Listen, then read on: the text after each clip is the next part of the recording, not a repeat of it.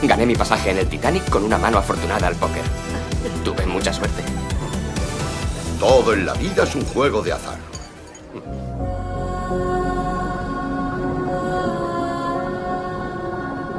Muy buenas y bienvenido, bienvenida al episodio número 5 de Pelis y Panolis, el podcast donde tres hermanos Panolis y más hipocondríacos que la persona media y también con más dificultades técnicas de lo habitual, charlamos de películas que han marcado nuestra infancia y puede que también la tuya. Yo soy Oscar y al otro lado del aparato tengo ya al genio de la electrónica, Dani, ¿qué tal, Dani? Hola, hola.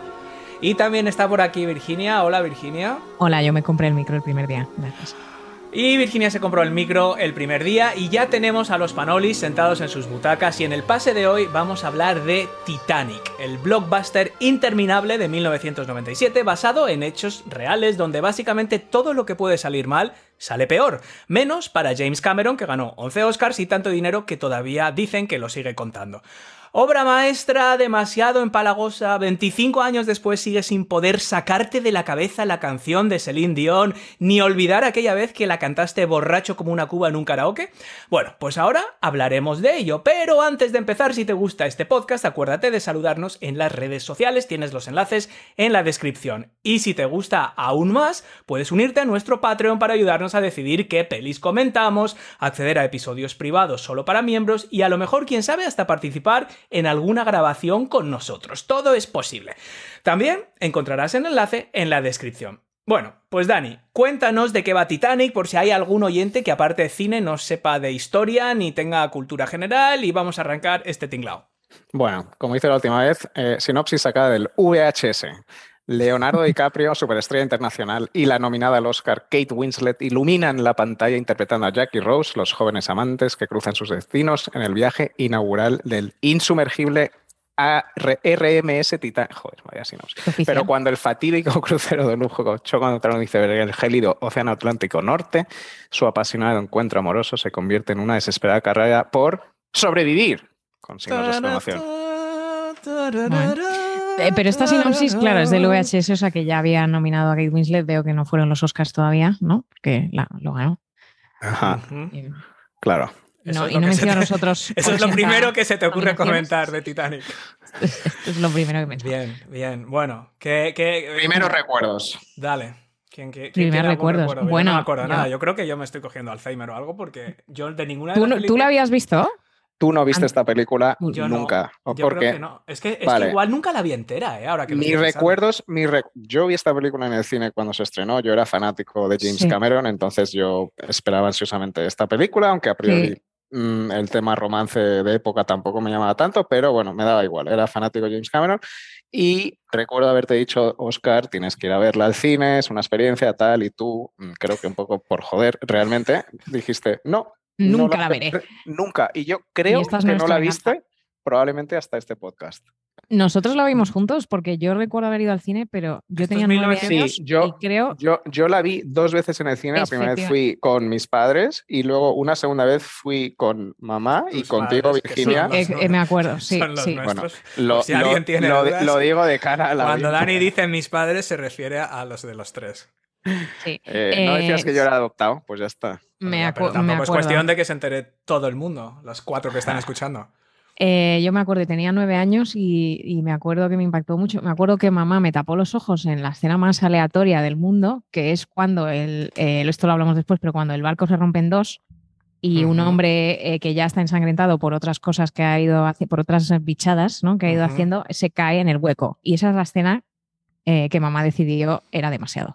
Eh, Todo lo demás te- está bien, no- gente no saltando tapó- las hélices, y- tú tenías bebé- 10 bebé años, ¿no? muerto. Pero no te tapo los ojos en la escena, en la sepsis, en la sepsis. Eh, yo creo que no, porque yo creo que la recuerdo. A lo mejor me las tapó justo en los pechos de Kate Winslet. Pero, lo, pero el tenías 10 cuadro y todo eso. Yo tenía nueve o diez. Yo creo que nueve para diez. Porque ¿qué mes? Esto fue en verano, se ¿no? estrenó en diciembre. No, no, se No. estrenó en diciembre. En diciembre del, Del 97. 97. En ¿no? diciembre del 97, exacto. O no. Sí. Sí. Claro, yo ya estaba trabajando, yo acababa de Entonces yo empezar a tenía trabajar y no estaba para estas cosas. Entonces yo creo Para que... películas ganadoras de Oscar, ¿no? No, to- todavía no la había Superproducciones. ganado, todavía no la había ganado, era un rollo Mira, romántico. no te y- inventes Mira, me cosas la tragué yo me con acuerdo nueve que años, no Yo jodas. hablaba contigo por teléfono, yo Ujú. tenía, pues yo tenía 10 15, 16 años, supongo, y, y cuando tú llamabas desde Londres, yo Ah, te decía, tío, ¿qué tal? ¿Has, vi- ¿Has ido al cine? Y me decías, sí, tío, sí, fui al cine este fin de hoy, ¿qué has visto? Y me decías, a plan, eh, Todas. tío, and Michelle, ¿no? Lost No. in Space o algo Sí. así, era como, oh, Yo esa ok. época- mira, yo tuve esa época en Londres que iba al cine y, y lo, me- lo que hubiera de acción lo veía. Entonces me compraba unas palomitas dulces y una caja entera de M&M's y una Coca-Cola de estas. de- Luego digo, ¿cómo, ¿cómo puede ser que engordé tanto durante esa época? Y eh, tuve la fase de todas las de acción, me acuerdo Bro- Broken Arrow, esa de Pánico Nuclear, la de Conner, o sea, todas esas que eran Peliculones. peliculones de acción, esas las veía. Ahora, este rollo romántico... Esta también era de acción. Pero, bueno, de Oscar, hecho, eh, a ¿no? ti, tú, No. tú eras, tú eras Yo- cinéfilo suficiente como para saber que esta peli la había Sí, pero, dirigido ¿sabes? El el, problema- director de Terminator 2 que te Sí, encantaba. pero el yo tengo una de. Abyss. Os voy a contar una cosa. A, a mí me pasa una cosa que cuando algo se vuelve muy, muy, muy popular, antes de que yo haya tenido tiempo de descifrar por qué, le cojo rechazo. Entonces, eh, me- esto me ha pasado con el juego del calamar. Llegué tarde, no lo vi. No lo quiero ya ver. Llego tarde a esta jugada. Llego tarde a este juego, llego tarde a esta fiesta y no quiero llegar tarde a esta fiesta. Con lo cual, ¿qué hago? No lo veo. O sea, Es decir, Mm. no quiero ver el juego del calamar tres años después, o como se llame esa cosa los chinos, mm, cuando ya todo el mundo ha terminado y se ha cansado de hablar de ello. Sí, Eh, bueno. bueno. así serías más ¿Entiendes? especial, en realidad, ¿no? me Porque pasó- justo ahí no estaría hablando nadie de ello. Pero os voy a ¿Es eso decir, os voy a confesar una cosa. Cuando Virginia dijo esto, eh, que ya lleva tiempo amagando con que íbamos a hacer Titanic, yo sinceramente me cabré bastante. Y de hecho lo he comentado en casa y estuve varios días bastante cabreado diciendo, es que yo no quiero ver esta bazofia de tres Mm. horas, de no sé qué. Y ahora, em, no, es que no tenía ganas, me parecía empalagoso. Ahora, os voy a decir Vale. una cosa. Ahora estoy obsesionado. Eso sí, he tardado una semana entera en verla porque es ridícula. Por fascículos, ¿no? La he ido viendo por La fases, has visto pero modo Netflix. Mm, la he visto en modo eso- Netflix, pero tío, A ver, estoy obsesionado, me encanta. Ahora estoy Joder, debe twist. ser la edad, debe ser la edad, el, el romance, eh, no lo sé. Yo creo el que romance es un poco lo de menos. Yo, eh, eh, no, no, la- no, para mí es lo la- más. La he No. vuelto a ver De maneras, ya de mayor sí. eh, por el eh, ani- 25 aniversario en 3D, que yo Ujú. no quería porque no quería porque me iban a cambiar la peli que yo recordaba porque era el 3D no sé qué y me fascinó, no solo el 3D, pero que de repente verlo con ojos de adulta y vi, pues no es, no es la peli cursi que yo pensaba que era, es mucho más desagradable de lo que yo pensaba y joder, cómo se recrea en el momento del hundimiento, ¿no? Cómo se recrean esos planos de la gente cayendo por la borda, gente tirándose a las hélices, el Sí. bebé muerto por hipotermia, o sea, es, es una peli un poco mm, jodidilla, ¿no? Y eh, me acuerdo que estamos todos en la sala de cine, éramos todos parejas por San Valentín, yendo a ver Titanic como si fuera la peli más romántica del mundo, que bueno, tiene un romance, en el- vale, sí, como base, pero creo que es mucho más. No Es una peli de acción, es una peli sobre clases, una peli sobre, eh, yo qué sé, un- una tragedia, sobre cómo actúa cada persona de cara al Yo, miedo, la eh, a sensación una que me da no es sé esto. qué. ¿Es tan cursi como pensamos? me da, no un me poco, me da un poco de pena, primero, perdona, Oscar, antes de que, Sí, de sí. que hagas el comentario, me da un poco de pena que la hayas visto un poco, como dices tú, en fascículos, porque el cine sé, lo no, no es como un libro, es decir, está, está diseñada cualquier película, pero sobre todo una que funciona también como esta para ser una experiencia que, que- que Sí, sí. vives en Sí, un tiempo muy específico y tal. en tiempo real. Y, y obviamente que la hayas visto en casa, porque realmente, bueno, ahora entraremos, pero esos dos elementos, o sea, ver esto en una pantalla grande y verlo en el tiempo que transcurre la película, porque es, mm, para mí es, ma- o sea, la teoría de Einstein de que el tiempo es relativo, para mí, eh, eh, la, la prueba de eso es esta película, que dura tres horas, más de tres horas, y el tiempo, yo no sé dónde coño se va viendo esta película, pero se me hace más largo la última media hora de As Good As It Gets que las tres horas de esta película, por Sí, ejemplo. pero a ver, estoy de acuerdo, pero la realidad de mi vida es una que en este No, no, momento ya lo no, sé, no- sí. no Bueno, tengo sí. No, y tres oye, horas y media para estar en un sofá. Aplaudamos ya. lo que sea que ha No llevado a. Oscar a lavar esta película.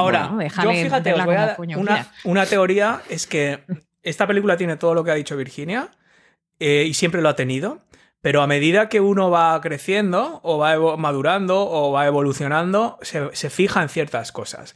Es decir, todo está ahí para el que lo quiera ver. Para unos es una película de acción, porque es que la última hora y media, que es que el barco no se sí. empieza a hundir hasta pasada una hora y pico de película, hora y media. Miras el reloj y dices, es que me queda una hora y cincuenta y todavía no está el iceberg. Entonces tienes una hora y media de acción loca. Que, bueno, que es más o menos lo que tardó en hundirse. Ex- No, es claro, exactamente es lo que tardó. Creo que es la. es que la- lo vives en- Tardó, no, tardó tres horas en hundirse. Tardó tres pero horas, bueno, pero no sí. fueron dos horas. No mucho más. Hay algo que está hecho casi en tiempo real, ¿no? Sí, Desde el sí. trozo que da Sí. del iceberg hasta que se empieza Casi, a hundir. casi, hay, sí. al- eh, hay, al- hay algo que está hecho en tiempo real, que, que es, que es así, ¿no? Entonces yo creo que esta película lo que tiene es que en cualquier momento que tú la veas, te vas a fijar en, en algo, ¿no? En la recreación, la parte histórica, los efectos.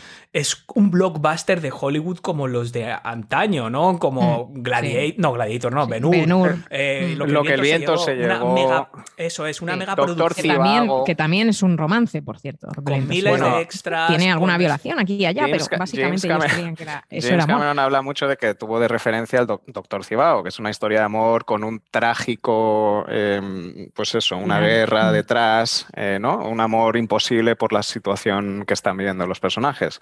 Es un poquito, sí, como Sí, lo que dices es- tú, el tipo de cine que hacía Hollywood. A mí, a mí lo que me ha provocado esta vez ha sido confusión, sinceramente. O sea, es, es una película que, mm, y, y yo creo que un poco también el objetivo de este podcast es que a lo mejor la gente que vio esta película como nosotros hace 10 años o que ha cogido un trocito que lo han puesto en la 25. tele ahí mientras está durmiendo la siesta, sí. em, lo- tiene un recuerdo, ¿no? Pero luego la ves otra vez y, y- y es como que la Tu perspectiva otra- cambia, claro. cambia por completo. Junto Entonces, a- contigo. a, mí lo que me provoca y que me gustaría que los oyentes eh, vieran a ver si, si les es lo mismo es, es una confusión, ¿no? Por un lado me da como, como mucha pena todo lo que pasa, ¿sabes? Porque Sí. es increíble, o sea, es como todo lo que puede ir mal va mal, es una cosa de, de locos, ¿no? Eh, Mm. eh, pero por otro lado es como mucha alegría por lo bonita que es la historia, ¿sabes? Es como una historia tan bonita, hay gestos tan bonitos, hay Mm. cosas tan heroicas. Sí. Que, que- que es como, pero al rato zas, te pegan la leche de, joder, pero qué triste, pero luego ves qué bonito es tal y, y mira la abuelita al final, todas las cosas que hizo, montaba a caballo por la playa, iba en globo y se iba de safari y todas estas mierdas, pero joder, luego, pero qué pena, pero luego qué alegre porque entra otra vez en el Titanic, pero qué putada porque es que, sí es, que está muerto, pero qué alegre, qué bonito es el amor, pero qué putada eh, los niños y qué putada es... Estás Mm. confuso. ¿no? Estoy confuso, estoy muy confundido No entiendes porque- tener muchas emociones a la vez en una película. No No puede con ellas. Romance, es- amor, acción, tristeza, alegría. Es como que te maneja, es un poco Como lo que, lo que intento yo hacer con el copywriting o cuando escribo un texto. O sea, eh, es mover a la gente de un lado a otro, pero no estoy acostumbrado a que me muevan a mí tanto. Yo ya entiendo que tú ves una película y que hay un arco y que hay un conflicto y que hay una solución. Lo entiendo, me he leído los libros, me sé la teoría.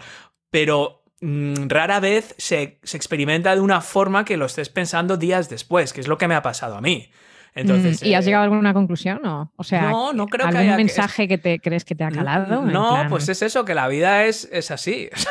Es, Bueno. eh, tiene momentos tristes, momentos complicados y que a lo mejor todo se puede ver desde distintos puntos de vista, ¿no? Yo, yo os quería preguntar si vosotros os acordáis, porque os pilló más esta época, y, y yo recuerdo, por ejemplo, cuando salió Parque Jurásico, que, que fue antes, de, de hecho, pero yo recuerdo el boom que surgió de los dinosaurios, ¿te acuerdas? Sí. Mm, que todo el mundo, había libros de dinosaurios, museos de dinosaurios, de repente surgió como un revival desde el punto de vista paleontológico, es decir, la paleontología se volvió Sí, a poner sí, de moda, los documentales, los libros, tú le comprabas a un niño que no había visto Parque Jurásico, le comprabas un libro de dinosaurios, eh, y me suena que con esto hubo un revival brutal de la, de la historia del Hombre, Titanic. Pero a fecha, a fecha de hoy, a fecha de hoy todavía hay exposiciones de objetos eh, recobrados del Titanic y obviamente sí, sí. el Titanic siempre ha fascinado mucho a la gente en general, pero mm, vamos, Pero no a este ni- nivel. ninguna duda alguna que esta película eh, O sea, generó muchísimo más interés en el Titanic. A ver, a sí. vosotros esto os pilló más, más, más jóvenes, pero yo ya tendría, vamos, yo ya estaba empezando a trabajar, había acabado la carrera y obviamente a mí me sonaba el Titanic, pero como al que le suena, yo qué sé, pues un edificio que se ha quemado o cuando, o, o Pompeya, ¿sabes? O el, el volcán de Pom- que destruyó Pompeya o, o el terremoto de no sé qué, de México, pues te- son cosas que te suenan.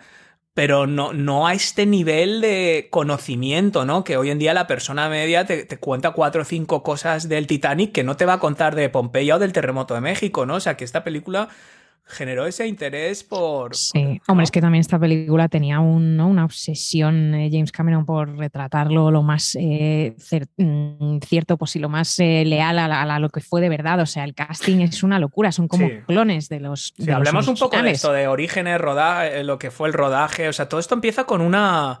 Un cap, no un capricho, ¿no? Pero yo creo que el James Cameron este bueno, se ha casado como cinco veces. O sea, yo creo que esto lo dice un poco, nos da una idea de cómo es. Eh, ¡Uh! Le dio, hombre, hombre, le, dio, le dio con esto, ¿no? O sea, él, él empezó a investigar el Titanic, el Titanic, el gin tonic. El, gin tonic. joder, ya estamos de viernes. Sí, de viernes a, la una. Lo malo no es que sea viernes, es que es la una. Pero eh, hay, hay, un documental que se hizo años después donde... Eh, no, de hecho creo que es en, la, en el TED Talk. Hay un TED Talk de James Cameron donde dice, mira, yo quería, yo quería ir a...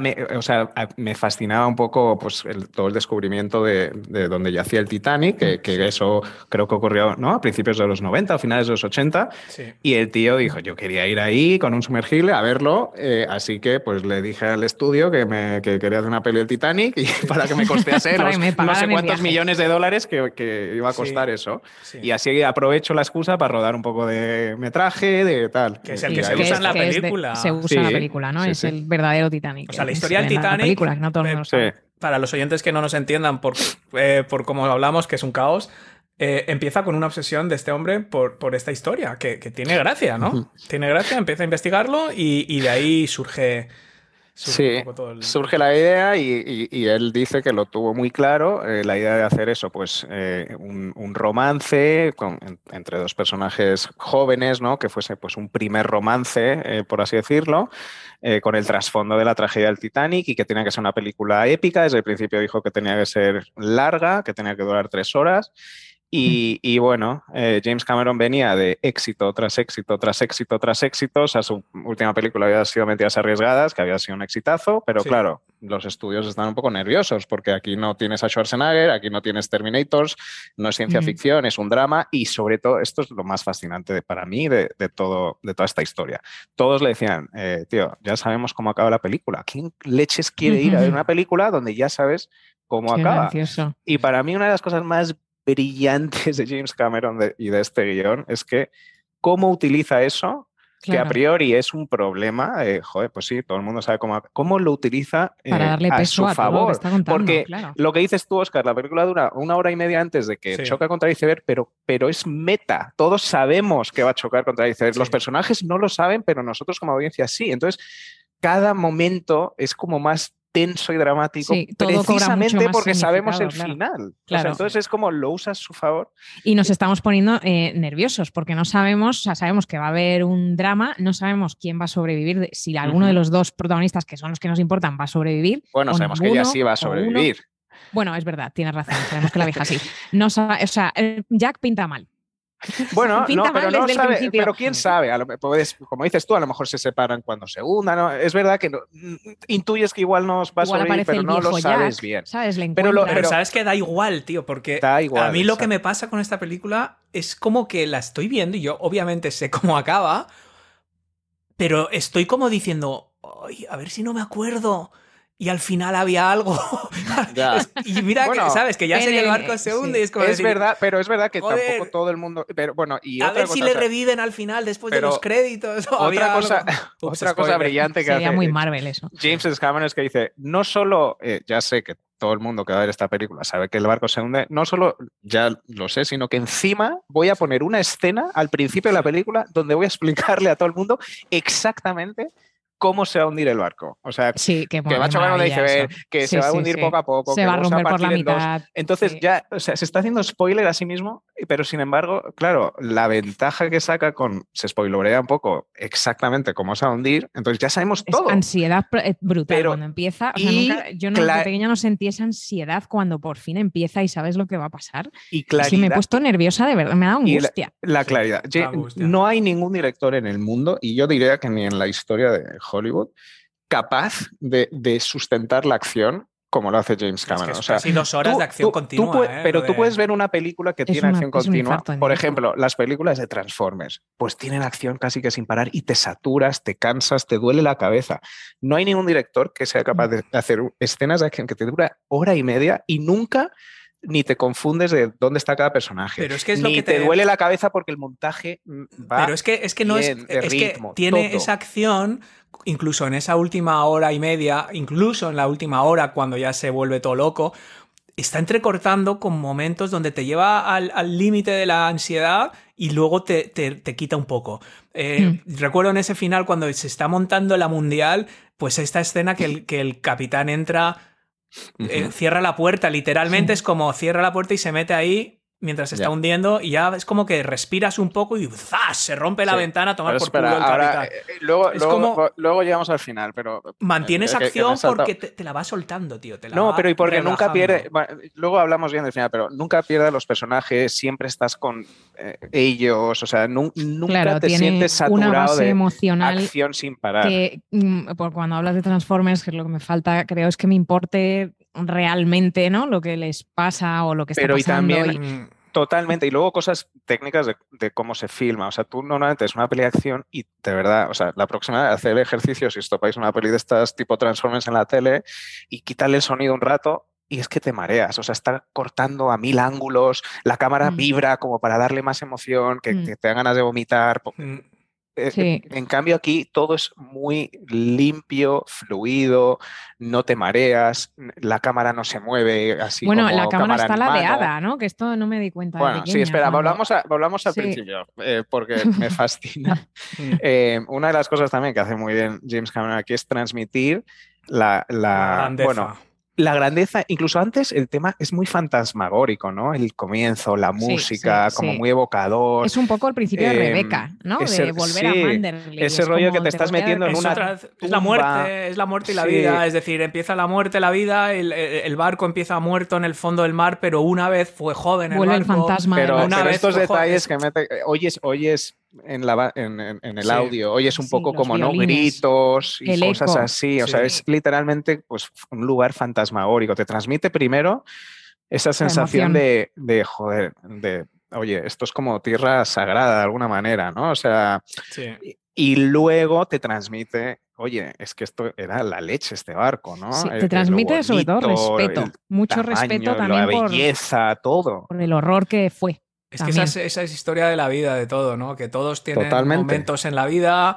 y, y- y lo cuenta un poco esa vida, un barco, o sea, ese barco que empieza en el fondo del mar, eh, de repente te dice, pero fíjate cómo fue esto, ¿sabes? Y, y ¡guau! de repente llegas al... eh, rebobinas la vida de ese barco, igual que luego ves la vida de estos dos que luego acaba también y, salta mucho, juega mucho con este tema de la edad, ¿no? De los niños y los mayores, cuando se está hundiendo el barco también, los niños pequeños y los mayores, al Mm. final los dos se mueren, unos antes, unos después, eh, el barco se muere, pero estuvo vivo y fue lo más grande que había, Mm. Eh, no y sé. solo zarpó una estos- vez. esos Claro, fue la primera sí. vez. Te Bueno, y- un poco- Lo, lo enorme que era este. Lo, Sí, lo lujoso. cuando... Y lo impre- Mm. Perdona, sí, sí. No, no, ese, ese inicio con la música, cuando ya sales de eso, porque un- se podría pensar que ese principio es un poco coñazo, ¿no? O sea, cuando con el barco ahí hundido, es como, bueno, a ver, que he venido a ver un blockbuster, no a ver este coñazo, el documental del National Geographic, joder, ¿sabes? Que quiero ya ver los efectos, quiero... y- Pero y- es como es, es como muy es, parecen sí lo que es fantasma es fantasma Sí, pero ¿sabes lo que te digo? Que tú vas al cine a ver el blockbuster del año y, y- y ves que ya llevan 20 minutos y están ahí Ya. en un submarino, no sé qué coño están haciendo, y dices, joder, a ver si me he metido en la que era o es que están poniendo un documental. Hombre, Oscar, yo creo que queda claro. Pero bueno, eh, yo, yo no sé, a mí me eh, la música, que obviamente la música es otro personajazo de, de Mm, esta Sí, película. sí. bueno que en te atrapa principio he leído que iba a ser. Enya eh, pero luego Enya dijo que no gracias y entonces no. fueron con James Horner lo cual imaginaros que fuera Enya bueno a ver tiene No, toques bueno, de la- las vocezuelas místico. así femeninas No, Yo- sí, James Horner, que ya había trabajado con James Cameron, hizo la banda sonora de Aliens Sí. y James Cameron es una persona muy difícil de trabajar con él, entonces acabaron mal, eh, pero James Cameron está obsesionado con las bandas sonoras de Braveheart y eh, creo que había hecho ya también Apolo 13, entonces como que les suplicó que volviese a trabajar con él y la verdad es que pues que, que, buen que olfato tuvo. Lo, lo único, la, la música es espectacular. eh, no- y lo que sí que. Lo único que yo he leído de esto es que mm, lo de Celine Dion, por ejemplo, fue una cosa de, de Horner. Que, O sea, que ni siquiera lo sabía el director. Eh, James Cameron no Mm. lo sabía y en el último momento porque no quería voz, ¿no? No quería que la voz distrajera. No quería una, no quería una canción. No quería una Bueno, interpretación. no sale en la, en la Sí, al final, no, claro, al final en los créditos película, dijo, voy a coger créditos. la melodía Claro. Y hemos cogido esta tía que se llama Celine Dion, que es de Canadá o no sé qué, y que canta, y, que, el tío dijo, ah, es conocida, o sea, como que no sabían ni quién era. Y dice, sí, sí, o sea, como que yo creo que ya está, ya quería ya acabar con esto el Cameron y, y y salió, ¿no? Pero ahora que has dicho, Dani, lo de que... mm, que este tío se lleva mal, em, el James Cameron debe ser una pieza de cuidado, porque también la producción fue tela.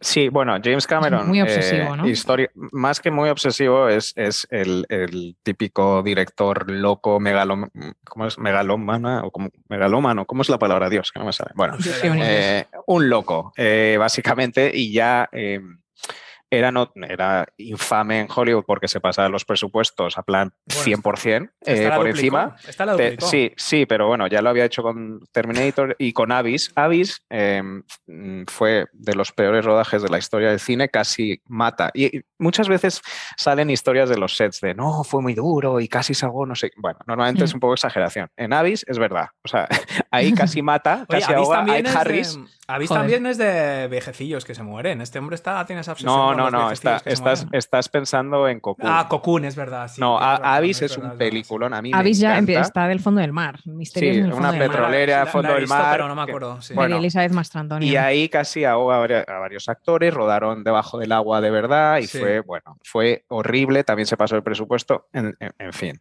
Entonces es un, de- un director bas- de muy mala leche, eh, muy brillante, capaz de hacer todo, escribir, dibujar, eh, obviamente dirigir, de todo. Ujú. Em, y pues sí, pues digamos que imagínate la combinación de un director de ese nivel haciendo una producción de, este nivel, de, de tipo Titanic, o sea, fue... Sí. bueno. De hecho, el, dibu- el dibujo de Rose famoso es, es suyo, ¿no? Que Sí. además era, creo que él es zurdo, Sí. eh, eh, pero Leonardo Sí. DiCaprio era diestro, entonces tuvo que, ¿qué? entrenarse a dibujar. No, no, lo hicieron un rever- Con- reverse. No, lo cambiaron luego con la, la imagen, le hicieron un reverse. pero él es tan cuando- perfeccionista que me creo que, que Que lo aprende- hiciera No, por su- eh, que No, tiene aprendiera a límites. hacerlo Todo el mundo, con todo el la mundo tiene derecha. límites. No, No, él, lo- sí, lo lo que, hicieron con justo un lo que dice espejo o Óscar. algo así. Lo- él, lo- él hizo el dibujo, él hizo Mm. el dibujo primero y lo hizo obviamente estudo, pero lo hizo orientado normal. Y entonces luego lo que, lo que hace en la película, porque las manos que salen dibujando el, el dibujo Sí, son las de él. suyas. Dio la vuelta al dibujo y, lo- y eh, le puso otro papel encima y lo, Lo calcó. trazó. Ah, Exacto, lo, tra- lo trazó con pues ya una sabía luz. yo que no era sí. tan fácil como. Yo, yo Sí, sí. había entendido que lo habían volteado, o sea, como cuando tú vas al Photoshop, de Sí, edición, ¿no? seleccionar, voltear, punto. Pero es que ten- esto era antes de Photoshop, que esto es otra de las cosas Bueno. que yo veo Titanic y me da un poco de pena, es que es la, o de las últimas películas de Hollywood en la que, o sea, construyeron el Titanic de verdad, un poquito Sí. más corto en algunas secciones, pero construyeron un Titanic de verdad y lo hundieron de verdad, ¿sabes? O sea, Sí. hoy en día maravilla. Sí, jamás de hecho es verdad que había, había una escena ¿no? que dijeron, mira, no- mm, esto solo lo puedes hundir una vez.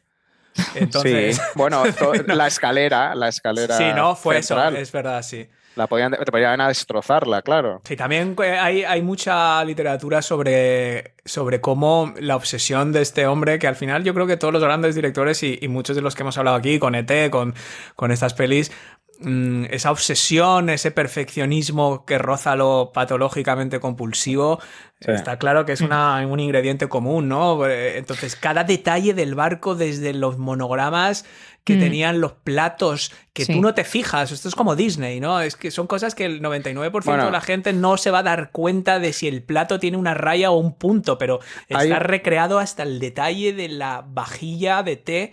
Sí, hay una Mm. cosa... eh, hay decir, una que cosa, si yo hago bueno, una película me compro el té en la, en la vajilla en el Ikea, coño, que no voy a Sí. ver, ¿sabes? No, no, no, ya. ¿Quién se va a dar cuenta? Hay dos cosas fascinantes con, con esta película. Lo primero es la película en sí, que la puedes ver y disfrutar y ya está. Pero luego la historia detrás de cómo se hizo la película, sobre todo tú, Oscar, que te fascina, por ejemplo, los parques de Disney, la ingeniería de las atracciones si y ese a- tipo de cosas. Lo dices No, a mí no. como si fuera yo el No, único friki. Pero te digo, te digo a nivel técnico Pero de tú un cómo, poco de más. cómo Sí. la ingeniería que hay detrás, de- pues la ingeniería que hay detrás Sí. de cómo construyeron este barco, porque claro, y yo estuve en el, años después fui a visitar el set. Esto, eh, eh, claro, dices, un barco, este barco, el set, no, no cabe, donde no cabe en ningún Mm. estudio. Entonces, compraron una parcela en, en Baja, eh, Mm. California, Mm. y es, construyeron un tanque de agua gigante al borde del mar, de tal manera que al construir el barco fuerte, ahí no, tenías el horizonte, tenías el, el Pacífico de fondo, Mm. entonces podías rodar todas las escenas con ellos a- en el barco y se ve el mar detrás y lo construyeron en secciones con hidráulicos y tal para poderlo tiltar, eh, Sí. o sea, para poderlo inclinar. Obviamente Mm. nunca lo pudieron inclinar, menos la parte de atrás, hasta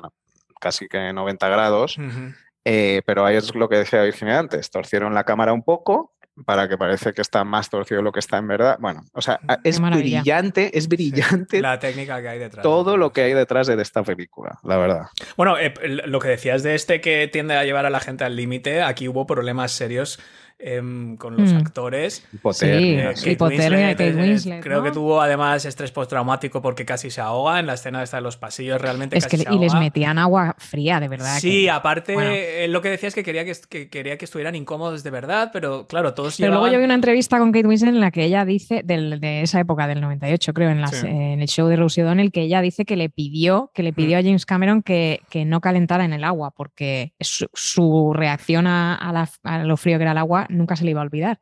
Pero Mm. claro, entonces ya no sé si fue un poco masoquista o si fue... Claro, es que probablemente es lo típico que dice pensando que va a estar rodando la escena eh, una tarde claro. y luego de repente cuando lleva mm, dos semanas...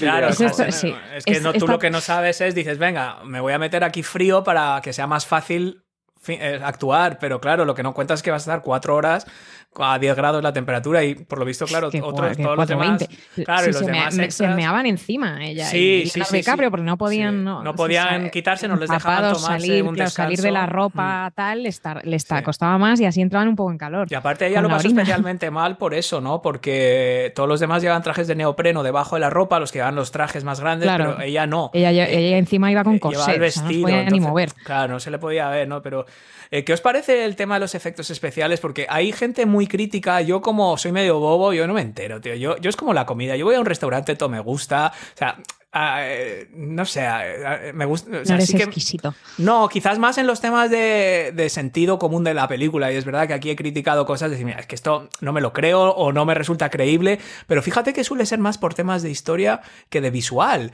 A mí el visual me dejo llevar. O sea, a no ser que sea algo muy ridículo, o sea, no sé, Gladiator, el Coliseo, no sé. Joder, si te pones a fijarte, claro que obviamente no es el Coliseo, coño, ya lo sé. Es, mm, o sea, eso es un poco la gracia de, de Hollywood, ¿no? Pero a mí, yo no tuve ningún problema con los efectos, pero he oído Pero, gente como decir que. ¿Quién? Pues tío, yo he visto podcasts, he visto documentales que dicen, hombre, forzaron. Todo lo- to- a ver, to- al todo lo que se hablaba de principio, esta película cuando, Sí. desde el estreno fue que tenía unos efectos especiales brutales y yo creo que a fecha Sí, de hoy es época. se, se A mantienen ver, vamos obvi- hay al- espectacularmente eh, totalmente, porque es un barco de verdad. Entonces tienes algún plano donde se nota un poquito, donde hacen el cambio del, cuando hacen el del 360 barco de un verdad poquito, pero a- no doy al barco pues, digital. hay, no algún entero, tío. hay algún detalle así, pero lo otro que usaron mucho en esta película, que yo he hecho mucho menos en Hollywood, eran maquetas, mm, pero maquetas gigantes. O sea, el barco al final, en Mm. muchos planos, cuando se está, es una maqueta, pero a plan de, no sé, 40 metros, una barbaridad así. Y las maquetas se ven Mm. siempre fenomenal. Yo, Mm. A mí los efectos especiales, menos alguna cosa que, que sí tiene un pelín, que se ha quedado un Joder, no pelín viejo, decir, muy de poco. verdad, todo para mí, de hecho, una de las cosas que me impactó al verla 25 años después fue esto se podría haber hecho hoy. No noto Sí. nada que me chirríe un No, poco, yo tampoco. Yo En digo, general, sí, tampoco sí, no- totalmente. pero ni un poco, ¿eh? Mm. ¿Qué os parece un poco todo este tema de... Hay un mensaje ahí subliminal de, de la lucha de clases, de tal, que yo me parto el culo porque es un director de estos que está sa- sacando 100 millones al año de, o lo que esté ganando, eh, que no vive precisamente un- en una chabola de la Plaza Castilla. Y, mm, y va aquí de lucha Pero de yo- clases, de mira qué malos son no- los yo no s- ricos. Yo no, salgo de la película pensando los ricos son malos, ¿eh? O sea, y por No, ejemplo, porque- la Molly poco, Brown, ¿eh? el personaje de Sí, Cara pero porque ella es nuevo, ella es, Es nu- nuevo rica, new lo rich sé, y lo, pero- y lo Sí. matizan. Y lo valora, ¿no? No, No pero sé. eh, yo sé lo que dice Virginia porque también me lleve, le he dado vueltas a esto porque yo al principio ya estaba entre que no quería ver la película, que, que no tal, y encima digo, ya, esto, ahora los ricos son los malos, lo del pobrecito este el es el bueno, no sé qué. Y mm, ella se vuelve buena porque quiere ser pobre, no sé, no me molan estos rollos. Hombre, Pero- también tenemos en cuenta que era la época que era edwardiana, o sea, quiero decir, Sí, pero- 1912, era ya, pero- otro pero hay rollo, otra cosa pimpollo, que hay- era bastante hay- abusivo el tema entre clases, pero... Bueno, ya, pero la Yo- historia es la que es, pero eso no quiere decir Pero, que pero retrata algunos ¿no? ricos muy, muy buenos, o sea, Mr. Andrews, Eso ¿no? es, por es que eso ejemplo. es, eso es lo que te iba a eh, decir, que luego cuando te pones a verla un poco más crítico, es verdad que el malo, bueno, el malo, el Cal, el malo, a ver, es un tío que tiene sus cosas, no por, pero no porque sea rico, porque es un, es un desgraciado, punto, no es rico pobre, hay pobres igual de desgraciados. Em, pero es verdad que, por ejemplo, el, el constructor, a mí me encanta, el constructor está forrado. Hombre, es- eh, sí, es muy tierno. Yo creo que es, es un poco. Bueno, estáis es- el, el enemigo fue lo que hundió en Titanic realmente fue la, la chulería, ¿no? Y la vanidad de los, eh, de A los ver, que yo- querían demostrar. bueno, eh, eso es eh, una Yo, historia- yo, yo tela con siempre, eso, a ¿eh? mí siempre, a mí sí, siempre sí que me ha parecido un pelín obvio el mensaje de las clases que y James Cameron hace un tipo de cine muy obvio en general. O sea, tú ves. Avatar y es un poco la, mi- La lo es- mismo. Tienes sí. Ah, los sí. gentes que son buenos y los que son Los malos y eso ecologistas y los malos, básicamente. Sí, pero es en esta, sí. en esta película es un poco exagerado lo malo que son todos los ricos y lo noble y buenos que son todos los pobres. Por cierto, Mm. es mentira que Mm. cerrasen a los, a, la- a la- Sí. a los pobres y a las clases eh, menores. En eso, eso se ha demostrado Bueno, que eso espera, no luego, nunca. luego hablamos bueno, de eso de por qué se pero lo que En te todo, quiero en decir todo es, caso, les entiendo- encierra otro pobre, que es me- miembro de la tripulación, Bueno, ¿no? O sea, si nos sí, pero- ponemos. Pero que entiendo que entiendo por qué lo hace, porque Sí, le da sí. una temática a toda la película muy clara de las, de las clases y ella un poco como que se siente atrapada por, por, por esta clase, no, la, no le da felicidad. Lo, lo- eh, lo entiendo, básicamente. Mm. Pero sí, Oscar, es, yo estoy de acuerdo que,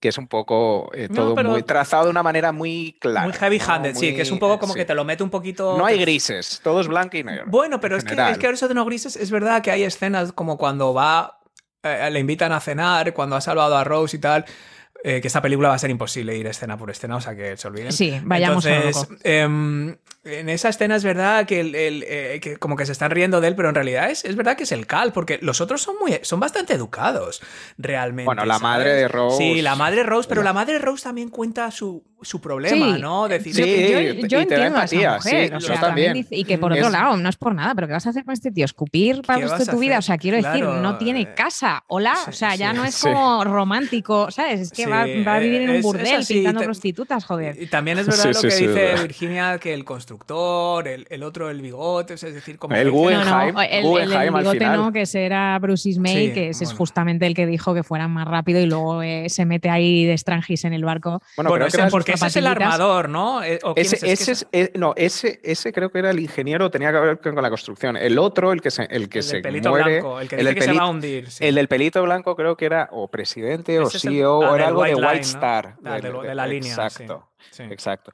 Eh, y bueno, no, y también Mr. el momento el Guggenheim. ¿no? ¿Habláis de ese? Yo es que no sé Eh, los nombres, no me acuerdo, el, pero creo que el que tenía está algo al que final con con la- la chimenea y sus mapas. Yo te digo, el del bigote que es igual que el profesor de Stranger Things. Sí, Eh, ese, es, Eh, ese es el, ese igual pero más es el- delgado. sí, ese igual es el constructor. ¿Quién? ¿El que hace de padre en Jumanji? Y hubo Sí, eh, sí, el académico sí, sí. en la Yo- momia. Yo es el que Sí, se me parece el mismo. profesor de ciencias de Stranger Things. Joder, Oscar, que le hemos visto en la momia en Sí, el anterior bueno. capítulo. ¿Y ¿No? de ¿Qué hace en la momia? Es el, Sí, eh, uno el académico del, al que le roba el libro de los muertos. Puede sí. ser, pero ya no me acuerdo. Bueno, Vale, em, sí. Bueno, os quiero, quiero decir algo porque ya no puedo más con ello. Es muy polémico esto que voy a decir. A. Eh, es una opinión, creo que no me va a hacer muy popular, pero eh, no puedo más. Eh, lo peor de esta película, para mí, de siem- y, de siempre, ¿eh? desde que era pequeña, es Leonardo DiCaprio. Creo que está muy mal este casting. Mm. Creo que no pega nada con, con Kate Winslet. Eh, creo que no está al nivel de actuación de que, vamos, de hecho, de los 80 mil millones de Oscars a los que está nominada esta película, creo que uno de los pocos era mejor actor. Eh, no, le veo, le veo fuera de época, con ese flequillo de los años 90 que tenía Edward Furlong en Terminator 2. Es que, a Eh, ver, es que a mí Leonardo DiCaprio en general no me gusta. Ya, joder, no no le tengo. No, pero no, no, no es porque no le. O sea, me parece un gran actor. No me lo creo. No me lo creo, o sea, me parece un niño, me recuerda mucho también a un amigo que yo tenía en la universidad, entonces me lo imagino de farra, de fiesta y le veo como con muy Bueno, cara de es niño. bastante correcto, pero Le veo con cara de niño. No Le me veo pega aquí. Con cara de niño. y no yo me le pega veo- con ella. por que ejemplo, creo que ella es una maldita el locura. Lo lobo que lo hace, de es espectacular. el- le ves a Leonardo DiCaprio en Lobo de Wall Street en esta en la del ¿cuál era la del aviador este el aviador El aviador. el aviador Mm, como magnate de Hollywood no, no me A mí, me a mí. El Lobo de Wall Street es de las pocas películas donde sí que me lo creo, porque Es está todo el día no, de fiesta y está todo el día drogado y tal, y sí de pero repente se- me pero- lo creo. pero no es un tío un tío que lleva esa vida no tiene ese cutis, no tiene ese pelo, o sea, es más un tío como el, ¿cómo se llama este el que estaba casado con Angelina Jolie? El, el Billy, Billy Bob Bob Thornton. Eh, Ah, es- ves un tío así, le ves demacrado, le ves con mala. O sea, esto me lo creo, tío. Me creo un tío así sin escrúpulos. El Billy Bob, tío, de Lobo de Wall Street, me lo creo, tío. Un tío así, eh, ostras, que dices que este. O ¿cómo se llama este de los ojos saltones? También el. Steve Buscemi. Ese. Sí, porque es un tío quemado, como. como Interesting quemado. casting choice. Sí, sí, sabes lo que Pero, te digo. bueno, en cualquier no sé, caso, yo no veo a Leonardo- DiCaprio en Titanic. No entiendo que tenga un pelo claramente noventero. No entiendo. Yo creo, que Virginia, que cuando garra. dices que no está a la altura de, de Kate Winslet, creo que estás pensando en esta peli como, eh, por porque creo que me lo, me lo comentaste, a plan que te, por ejemplo, Christian Bale le hubieses visto más. Yo castearía a. Christian Bale. En Pero esta creo peli, que, también era muy mucho. yo creo que ahí es donde cometes- buen cutis, pero Creo, creo, o sea, entiendo por qué dices lo que estás diciendo, pero creo que estás cometiendo un error porque estás intentando elevar la peli y, y es, esto es un poco paradójico lo que voy a decir, porque a mí me parece que esta peli está a un nivel muy alto, sí, pero creo que volviendo al tipo de cosas de cine de James Cameron, em, creo que a James Cameron no le interesa eh, tener a- en el personaje de DiCaprio específicamente, a lo mejor en el de Rose Mm. un poco más, porque es al final a la que seguimos todo su arco y tal. Yo creo que no le interesa poner a un personaje y ni siquiera a un actor en ese papel de DiCaprio que sea más sofisticado, un poco más complejo, un poco... Es ya entiendo. es que quiere, quiere probablemente que, sí. que sea tierno y que sea. Es una encantador. Que gente- sea un adolescente. sí, es, que un sí. agente, es un agente de cambio en la película y de hecho Mm. Estoy de acuerdo Es contigo porque a mí siempre me molestó alguno, algunas frases, cómo las dice y lo que, todo lo que tú dices, pero cuando llegamos al Pero es que final... tienes 17 años, se supone, tío. Es que. Es que yo- ya, pero cuando llegamos al final, a mí, a mí sí que me rompe bastante el corazón eh, su discurso un poco al final, donde, donde después de haber vivido todo lo que ha vivido y que se está muriendo y que sabe que se va a morir, estamos, perdón, eh, estamos saltando para adelante y para atrás, y le dice que haber ganado eh, estos pasajes para el Titanic es como fue lo mejor que mejor de su vida porque le llevó a ella y que tiene que vivir y tal. Es un poco, dice, pues no, no me imagino a Christian Bale, por ejemplo, en ese momento vendiéndome ese, Ya, no te lo crees. En esta Ya, película, lo que eh, estás así. con- fíjate que con lo poco que me gusta Leonardo DiCaprio, probablemente lo que, está, lo que acaba de decir Dani es lo que a mí me hace que piense que es su mejor película.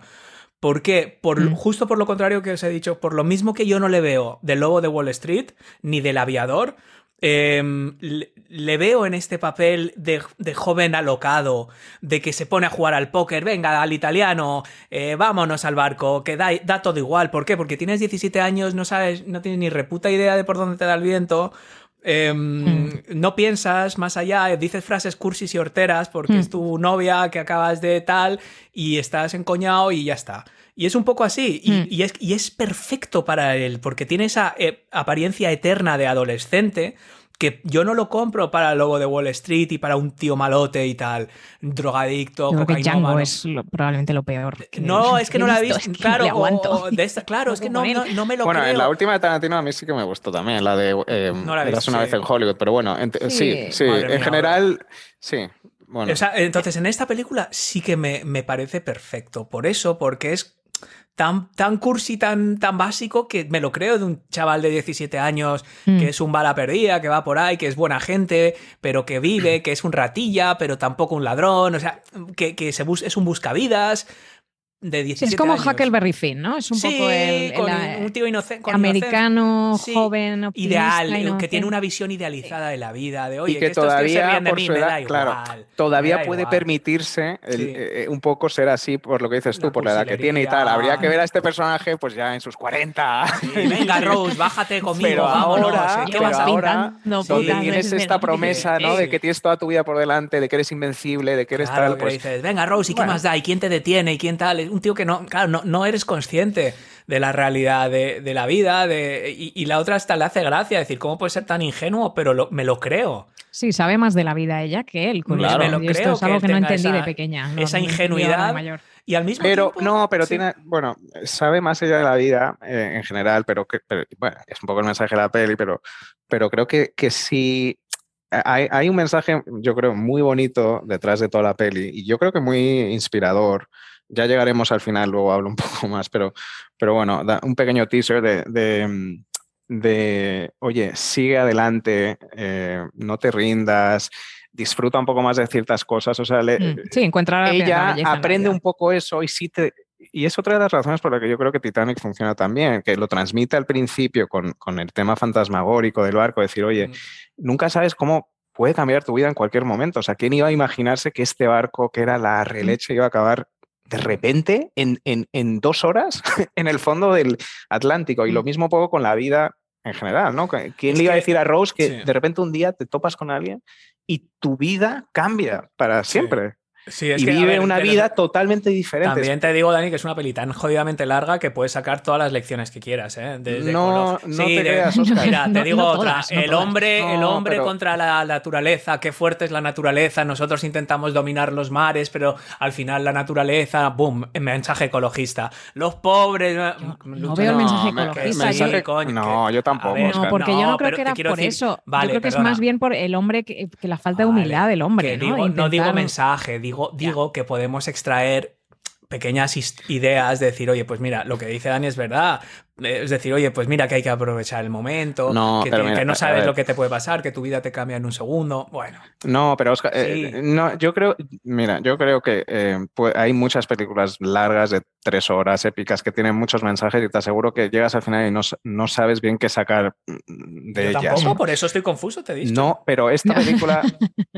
Eh, para mí no. está muy claro. Ese, eh, vamos a ver, si, si esta sí. película, esta película, bueno, vamos a saltar al final, a tomar por saco. Sí. Si esta película acaba con que ella acaba de contar su historia, tira el diamante y chao, y le dice al otro, el otro, eh, ¿cómo se llama? Bill Paxton, que descansa en paz, eh, dice a plan, oye, pues ya he aprendido que sí, que oye, que había gente que. Y bueno, y digamos que ahí acaba la peli yo te digo que esta peli eh, le va bien, pero no hace dos puntos no sé cuántos billones de dólares.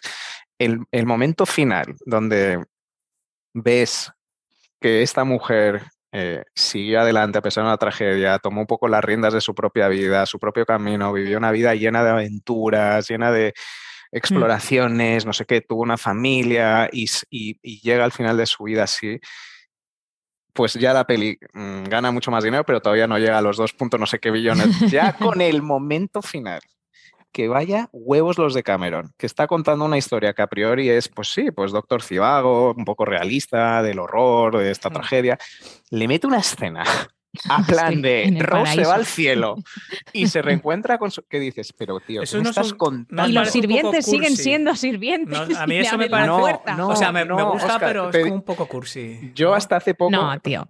Os voy a decir una cosa una que yo, yo nunca sabía que hay un debate con el final. Yo para mí es muy obvio si lo que pasa al final, pero o dormida. o durmiendo. Hombre, no.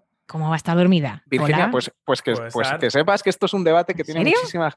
Bueno, juro sí, como el maldito debate de la puerta, que mira qué estupidez más grande. La cosa joder, que o más sea, odio de esta película es el debate que se ha formado con lo de la puerta. La puerta- odio es este ridículo, debate. o sea, Contadlo para la gente que no sí, sepa. Jack y. Rose, nuestros protagonistas, están, bueno, sacaron de el Titanic. Hay, por cierto, una de las escenas que más angustia me ha provocado en la vida, que luego lo hizo lo imposible increíblemente bien, pero cuando están, eh, vamos, se está como ahogando entre la masa de gente chillando en el silencio del Atlántico. Eh, y Jack, por suerte, le coge la mano no sé qué y, y consigue encontrar una puerta sobre la que, eh, bueno, eh, al principio intentan subirse los dos, Mm. Jack inmediatamente nota que con su peso se hunde, pero vamos, me da igual, es que es una puerta muy pequeña, o sea, no hay manera en la no hay manera, lo intentan y ya está. Entonces se sube ella y así es como ella se salva y él no, porque se queda obviamente en el agua gélida. Vosotros habéis visto lo de Mythbusters. Sí. Que lo- yo es que no lo he visto, pero. No sí. hay manera. Además, es que más que una puerta es como Lo- un panelillo. Pero es que Lo para llevan mí, recreando 25 años. a para mí si- nunca sí. fue una pregunta de si los dos cabían o no. Para mí siempre fue una- lo que acabas de decir, que cuando si- con el peso de los dos se hunde, entonces no se puede mantener a justo. flote y Cabrían los dos, físicamente, pero bajo los dos se hundirían cubiertos bajo el agua y los dos se morían. Entonces y, yo y nunca entendí siquiera, ese aunque debate. no se hunda completamente, ya solo que se hunda hasta la, pues hasta donde está él metido, ya es suficiente para morir. Entonces, no importa. Y bueno, además que la pregunta es ridícula, porque ¿qué más da? O sea, no, no, te está diciendo que no, ya está, y te lo comes. Pues, ¿qué, qué vas ahora a Esa escena ¿Qué- qué final, O sea, bueno, to- toda la parte del final em, es, es brutal porque hay, hay tantas cosas, o sea, cada pequeña historia, ¿no? De, es, es- es la definición de pandemonium, ¿no? De caos to- absoluto.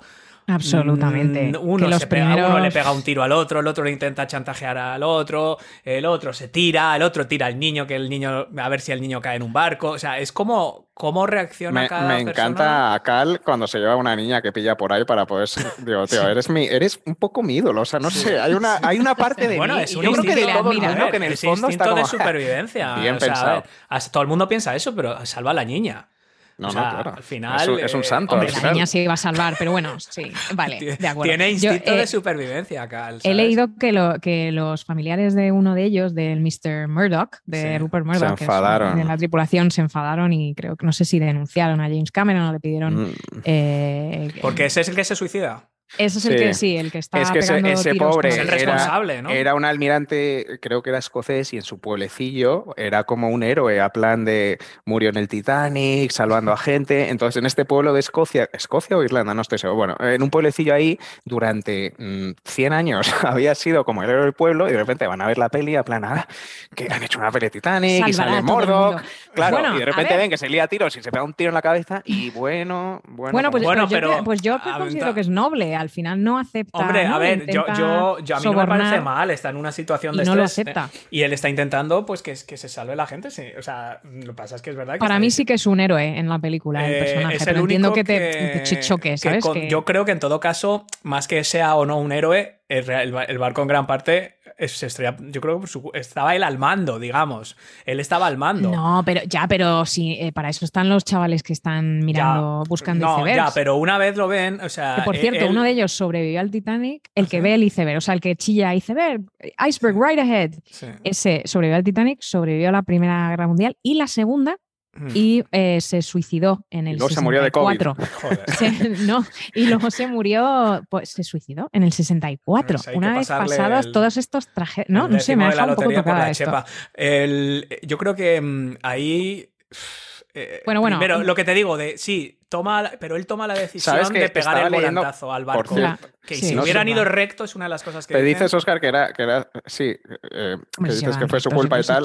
La- las, las últimas investigaciones dicen que hubo hizo una noche más calurosa de lo normal Bueno. y que por lo no déjame que te explique por lo visto el, el- el aire está un poco más caliente de lo que es normal entonces lo que dicen que pudo haber pasado es que eh, se hizo un em, un mirage de estos que pasan en el Mm. desierto Espejismo, pero un espejismo pero a la inversa es decir el espejismo lo que hace no es que te refleja em, No, eso no- te refleja el aire, de, ¿sabes? O sea, y pierdes el suelo, pues esto al revés. Entonces eh, no hubiesen visto. Yo lo que he visto, mira, el- prim- bueno, para cerrar el tema este del Murdoch, él toma la decisión cuando le avisan del iceberg de pegar un volantazo al barco, de girar, de frenar los motores y luego arrancarlos para que, Mm. digamos, vol- voltee el iceberg.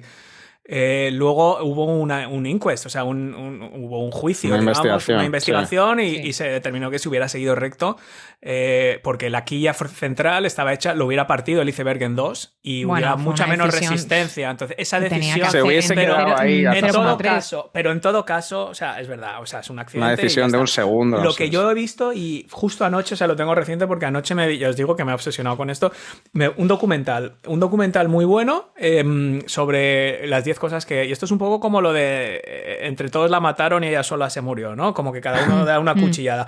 Y... Mm. Y esto es así, o sea, lo que estoy viendo es que no hay una sola causa, lo que dice Dani el espejismo, yo eso no lo he oído, pero lo que sí que viene este documental son, son- no sé si son 8 o 10 causas, donde ninguna sola, ninguna por sí misma explica que se hundiera. Pero Mm. es la suma de juntas, todas. Desde. Mm. desde La velocidad. Desde la velocidad hasta el- la, digamos, la dirección que tomó para ir, porque en ese momento ya había, ya había icebergs por ahí, entonces para ahorrar tiempo, pues tomó una curva y sabían que había icebergs y tomaron una ruta alternativa, pero no se desviaron lo suficiente para no coger más retraso. Pero y luego hay un par de cosas de cómo estaba construido el barco, que es súper interesante. Mm, Sí, que no había suficientes botes también Mm, para sí, todos pero- los que eso también lo dicen en la Pero al final eso es que luego... que era por vanidad. Pero eso es que se hubieran feos. salvado o no. El problema gordo es que se hundiera un- el barco, ¿no? Entonces, había una serie de eh, eh, compartimentos estancos, ¿no? Debajo de la línea de flotación, que quiere decir que si se hace un agujero, eh, realmente la boca de agua que se abrió con al raspar el iceberg era muy pequeña. O sea, era del, no sé, Mm. era de un metro cuadrado, no, no era más. Y como mucho. Y eso lo tenía que haber contenido los departamentos estancos estos que había, los compartimentos. Es decir, se va a llenar ese trozo de agua, pero eh, no se esparce el agua a los otros compartimentos. Era muy ingenioso. Mm, Entonces, el, bar- el barco tenía como 14 o 15 compartimentos que estaban todos aislados uno del otro, con lo cual podía mantenerse a flote hasta, hasta 6 o 7. Entonces, ¿cómo puede ser que con un, con un golpecito muy localizado mm, los 14 se jodieran? Y ahí cuenta Creo que que- hemos roto a Oscar. No, no, no, que cómo... no va a querer ir a, en que cómo, a- consiguieron, cómo consiguieron eh, los remaches que pusieron para tal. Mm, eh, hay una serie de cosas de Yo pensaba que- lo pero explica no, muy bien, tío. El problema Muy, no muy fue bien. también que cuando pega el iceberg, eh, dices que fue solo un metro. Yo pensaba que es que había raspado y había roto varios de esos. de- No, rompió uno, pero no estaban lo suficiente. Uno no estaba bien, bien sellado. Luego, lo que no se sabe es que eh, llevaban varias semanas.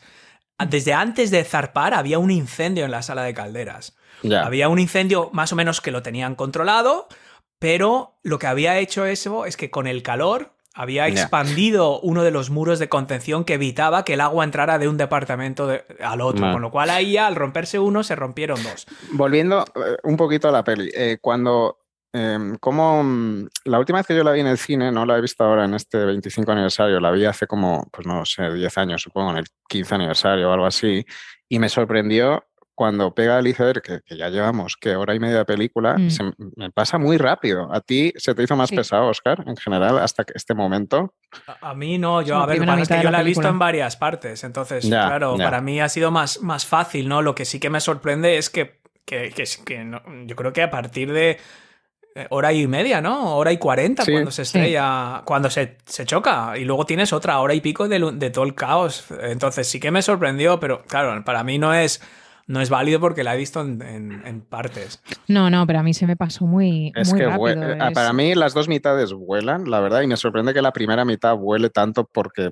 No tiene todavía ese- esa acción, ¿no? O sea, simplemente No, pero pues, están pasando muchas cómo se enamoran, la relación entre ella y el prometido, Sí. la relación entre ella y su madre, eh, la relación entre ella y Jack, eh, luego eh, un poquito bueno, de pero la que es un- fiesta. es un la fiesta de drama, es un drama de de amor, pobres. pero te engancha Sí. suficiente, obviamente, Mm. que no estás mirando el reloj a plan, joder, a ver cuándo va a pasar la, algo más. y la verdad es que pasan bastantes cosas, ¿no? En realidad hay como bastante accioncilla que te meten ahí como de Strangis, no son todo conversaciones coñazos sobre la vida. No, está, eh, es Eh, que no, estás totalmente con ellos, o sea, de tal manera que, que cuando chocan con el iceberg es como un añadido, o sea, creo que estás tan metido con ellos y su relación y lo que están viviendo que, que no es que, que justo, es A mí, un añadido me, todo. a mí me jode mucho que la abuela tire el diamante, la verdad. Ya, Ya, la verdad es que a mí bueno, eso me también. parece- ¿eh? se lo podía haber dejado, se lo podía haber dejado a Brock. O sea, No, hay hombre, gente que a- también se puede hija, disfrutar la vida a y su ser nieta, rico, ¿no? No sé. A, a su nieta, o sea, nada. no, no veo por qué. Lo que leí, lo que leí, que no, la verdad es que no lo había pensado, es que como en teoría es, bueno, no en teoría, se lo roba a, a Cal, entonces No, no se lo roba, si Sin lo había querer. regalado Se ella, lo- él, se lo- ella se lo había regalado. Bueno, no- pero no se- lo ella se lo lleva sin querer, ella no lo quiere. Bueno, se pero lo que sin quiero decir- en el lo que bolsillo. se Bueno, lo da a ver, por ya, su es prometida que y tal. Lo que quiero que decir es que, poco estúpido, que, que- que el, el estate o la familia de él, si este diamante hubiese reaparecido por el mundo, hubiese pedido que se lo devolviesen. O sea, no hubieses podido hacer nada Ah, con o ese sea, ¿tú diamante. crees que es para que no se lo quede la familia de Cal? Pero eso es un poco de, de- de Bueno, mala No, gente, ¿por ¿no? De mala Pero Vamos a pécora. ver, ¿por qué se lo va a quedar si él se lo regaló? Es que él se lo regaló a ella, es suyo. Pero luego o sea, le dice que se lo devuelva. No sé qué decir. Bueno, Bueno, pero eso no lo escuchó nadie. eso tú ya porque viste la, eso lo sabes tú porque viste la película. No, pero, que Pero- te- pero, pero ten en cuenta sea- que esta que Rose se cambia de apellido y todo cuando, No, ya, cuando pues. llega a Nueva York. ¿Qué va a hacer? Vender el eh, decir, oye, yo soy no soy esa Rose porque Tío, ¿Tú te crees que en ella esa queda- época que iban a hacer? Yo- Entrar en internet y ver que, ese, sabe- que era ese el que no, pero robado? ahora, ahora de vieja o lo que sea, tiene otro nombre, otro apellido. Sí, Ella no, no, no va por ahí diciendo que era esa persona. Sí ¿no? ella cambió de. eh, claro, cambia de identidad y ahora tiene un Ya, diamante. coño, por y eso es que, lo tenía que haber hecho antes, porque llegas a, a ver, no sé, llegas a Ella- ahí. yo lo que he leído es Pero que ella tenía esto como recuerdo, el su único recuerdo de todo lo que pasó, eh, que para ella fue obviamente muy importante, y, y ya está lista para dejarlo ir, digamos, para dejar eh, este, para- lista para morir. Es como yo lo entiendo, por eso para mí es, es obvio que, que, que se muere al final. No, pero entonces lo va a ¿por qué no- devolver al, océano junto con Jack y junto con todos sus Pero recuerdos. y entonces, ¿por qué no tira todas las fotos que tiene, sabes? También Oscar, Porque esas fotos son tío, posteriores. Es un símbolo. Es Eso un no son sus recuerdos. No, de- o sea, Claro. que a mí me jode, porque, porque primero porque ahí la han llevado ahí, eso- esa pobre gente No, que se ha pero, gastado su dinero para sacarle eso el sí. barco y Eh, llevarla, me- y lo menos que puede hacer es darles el diamante que están buscando y financiar todo lo que han hecho por ella. O O sea, a su a ver, nieta. Que, eh, Bueno, tampoco. Igual se lo merece más después de una vida no cuidando me- de ella. Bueno, no sabemos. Pero estoy no de acuerdo. La verdad es que se la Ella, la razón por la que ella quiere ir, Sí. la razón por la que ella quiere ir a contar su historia y tal, eh, eso es una excusa. Lo que ella quiere es llegar ahí para lo que dice Virginia, dejar el diamante y dejar ir esa, ese trauma que arrastra, obviamente, desde que tiene 17 años. Yo, yo estoy de acuerdo con ese. es ver- Análisis. joder, a ver, Pero, ¿y joder. tú crees? Pero bueno. Te iba a decir que si no, podía Bueno. haber- no tenido tiempo Sí, para ir. eh, un no sé. poco, sí, yo creo, yo creo que se lo podía No dar al otro, pero bueno, me parece poético el final y me parece que está bien. Tampoco me No, hombre, no, que está bien, que tampoco lo vamos a hacer A ver, es que verdad que si de repente se lo diera, también daría un poco de bajonillo, ¿no? Sería un poco Sí, como. yo creo que no sería "Sorpresa, tan tengo, poético". Todos acabamos muy felices y yo me muero y no sé. No, sería- pero ¿sabes lo que igual les hubiera molado que no se enteren los otros? Yo, yo ahí sí que lo hubiera hecho. O sea, que, que Sí, ella ve pero- y, que lo- y que Bill Paxton ni se entera y que nadie se entera y que ella lo, lo- se asoma y lo suelta y se va a dormir. Y Pero bueno, por, por eso tienes ese momento con Bill Paxton donde dice, eh, pues por fin he entendido, ¿no? Es- Mm. Se supone que es el mensaje también para él, que, que esto era gente de verdad, yo estaba obsesionado con... Sí, está bien, ¿eh? no es lo que más me gusta Pero de la espera, peli. Oscar, ese ¿a qué te refieres? ¿Cómo que eso es lo que ocurre? Ella lo tira y todos están dormidos, nadie se da cuenta de que ella lo tira. Pero Bill Paxton sí, ¿no? no. No, Ay, no, Dios no, mío, no. es que has visto la escena eliminada. Es que hay una escena eliminada. No En sé. la En la que lo tiran juntos, ¿no? Sí, Sí, algo Yo así. creo que he visto ¿Eso eso. es lo que has visto? No, Oscar, no, pero no, eso, no, eso no. está cortado en la peli, no puedes haber visto eso en la peli. yo he visto eso. No, no, no. eso es una eh, escena eliminada, sí. A lo mejor lo he visto, como he visto muchos documentales de esto también y muchos Has visto a una igual, ¿no? Tirando un Goya. Claro, yo he visto, yo, yo he visto el, el de Cinema Sins donde dicen todo lo que está mal con esta película y al final sí que sí que veo eso, pero claro, me habré No, no, ella la- está sola. Ella está sola eh, Ah, bueno, y, claro. y todo el mundo se entiende que Ah, están durmiendo porque es de noche James Cameron piensa y como tira yo. el collar Me y ya gusta. está. Claro, lo tiras Buena decisión. y Y luego- nadie sabe que lo ha tenido todo este tiempo, se supone que por eso a mí me da mucha rabia, pero es como, Vale, pues yo, yo se me había metido en la cabeza que, que, es- que el único que lo ve es el Bill Paxton. Y- no, no, nadie la Y ve, luego, eh. Joder, el pues momento eso- eso final está grabado. y la razón, vuelvo a lo que he dicho antes, la razón por A la que esta peli hace el dinero que hace es por los, los últimos dos momentos. Ella en la cama, con las fotos y Sí. viendo que... Porque ese momento donde... que hizo donde todo eso de lo que, cuando lo se que están ahí- y es el otro mensaje para mí muy impactante de la peli, el momento donde los dos están en la puerta y ya eh, se están muriendo los dos y él la- le dice a ella, prométeme que vas a vivir y tal, y, y luego ella cuando se da cuenta que él ha muerto, su instinto o todo su cuerpo y todo le dice, se quiere quedar ahí, se- ya está lista para morirse y quedarse ahí, no quiere luchar por vivir. Mm, Es verdad. Pero un poco Hombre, por la promesa con y lo que... ciento y pico años que tiene, ya está bien. No, no, no, al dice no, cuando está en la puerta. Cuando, cuando está Cuando en la ella se da cuenta de que él ha muerto, su primer instinto es su- verdad su que es instinto en ese momento ahí es ella no quiere en silencio. no Sí. quiere hacer Sí. nada, no quiere luchar en ese momento ya por vivir, ya está agotada, ya se, se quiere morir con él. y que Pero cuando un la poco por la promesa que le hizo, por la promesa, Sí. claro, por la promesa que le hizo, dice, venga, voy a luchar, voy a hacer un Por él. esfuerzo Claro. y vive. Y entonces para mí es, es muy impactante ese mensaje y con el final, cuando ves Es las verdad. fotos de que e- en un momento y por alguien decidió seguir adelante y ves que ha tenido una vida Claro, y también porque si no, la, la vida de Jack no, o sea, la muerte de Jack no, ten- No, verdad, sí. se- sería Hombre, en balde, o también sea, él po- murió hay para otra- que ella pudiera vivir. Si Hay otra lectura no que todo es culpa de Jack, porque si Jack no hubiera estado, no hubiera ganado la partida de póker, no se hubiera subido al barco, si no la hubiera visto, Eso es como la Eh, gente que dice que si sacas a Indiana Jones de En busca del arca perdida, la película acaba igual. no tiene ningún impacto sobre la historia. No, no, pero aquí ok. Jack tiene todo el impacto porque No, ya, es- pero que es es, él, es un análisis de las películas como... los pero- que distraen a los vigías. Si los vigías hubieran estado a lo que tenían que estar, coño, en vez de haber a estos correteando No, pero por qué ahí. estupidez. Si Jack no hubiese No estado, ya hubiese- se hubiese suicidado los primeros 10 No, minutos de la es película. verdad. Efectivamente, y si ella se hubiera suicidado, hubieran parado el barco, hubieran parado el barco Que porque es una pasajera distraen por de ellos. primera clase. No, no se Eh, distraen. no. Te estoy diciendo que si ella se hubiera suicidado porque Jack no estaba, hubieran parado el barco para rescatarla y a lo mejor ¿Qué esas va? dos horas del barco No, parado no hubiera evitado el iceberg que hubiera flotado No. 5 centímetros en esas dos horas que se hubieran ahorrado y ella estaría muerta y los otros 2.000 vivos. Fin. Mm, No creo. Sí, sí. Yo no estoy de acuerdo con esa No teoría. Que Pero sí, bueno, que sí, es otra que las lectura. cosas podrían pasar es por otra bueno, por lectura muchas de esta razones, película. como has dicho tú antes. Pero bueno, Lo que, lo Pero que bueno, decíamos eh, antes con Dani es otra lectura, que es Bueno. que otra lectura de esta película Sí, es que bueno. un gesto Otra lectura es ser, que sí. todo está en la todo. imaginación de la abuela y nunca estuvo en el Titanic también. y no es Joder. ella, la del Y se ha no inventado es toda ella. la historia, porque como Jack nunca existió, según ningún Sí. archivo Claro, ni nada, no hay ningún Pero documento. realmente es la madre de Leonardo DiCaprio en Atrápame si puedes y ahí es donde Sí. él aprende a timar a la gente. Bueno, De todas maneras, eh, bueno, eh, vi una entrevista con el productor de la peli que dijo que, eh, no sé, cuando la peli ya lleva un año en salas, fue a verla, eh, se metió en un cine normal y la vio, Mm. y detrás de él había como un grupo de adolescentes, de chicas, que, que justo con el final estaban llorando mucho, tal, y como que le- luego saliendo les preguntó como qué es lo que os gusta o qué es lo que os impacta tanto para haceros llorar, y justo decían, y esto eran niñas de 16 años, Mm. o sea, no no decían pues un poco el romance con DiCaprio, tal, no, decían que la escena justo, esa escena final donde ves las fotos de ella en- en- montando a caballo, eh, subiéndose al, al avión, eh, Mm.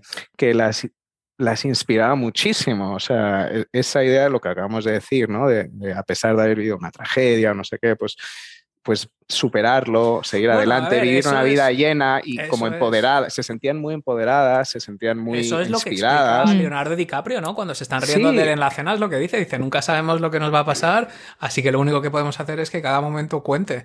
Y pero que a pesar de haber explica, vivido ¿eh? algo tan terrible como lo que se vivió el personaje de Rose, pues Mm. siguió adelante, se volvió a casar, tuvo familia, vivió muchas Sí, a alguien más le da aventuras. O sea, pena como- ese pobre marido que Sí. no importa. A mí, me, a mí me da 100%, pena porque o sea. yo siempre he pensado que el Bueno, final... la hija y la nieta, o sea, Me final- encantaría que al final, cuando ves que Rose se, se- se va al Titanic, lo que asumimos es su fantasma, sube al cielo del Titanic, que cortas a un eh, cielo paralelo donde está el marido con el que estuvo 80 años casado esperándola, Sí. diciendo, bueno, Mirando el ya se ha reloj. muerto mi Rose, seguro que está a punto de venir. No, y le o pone los cuernos en el paraíso. Me encanta No, ¿sabes? Lo que estaría genial es que cuando llega al Titanic y está Leonardo DiCaprio que está de espaldas, se da la vuelta y es el marido de 80 años. Surprise, Y, ¡ah!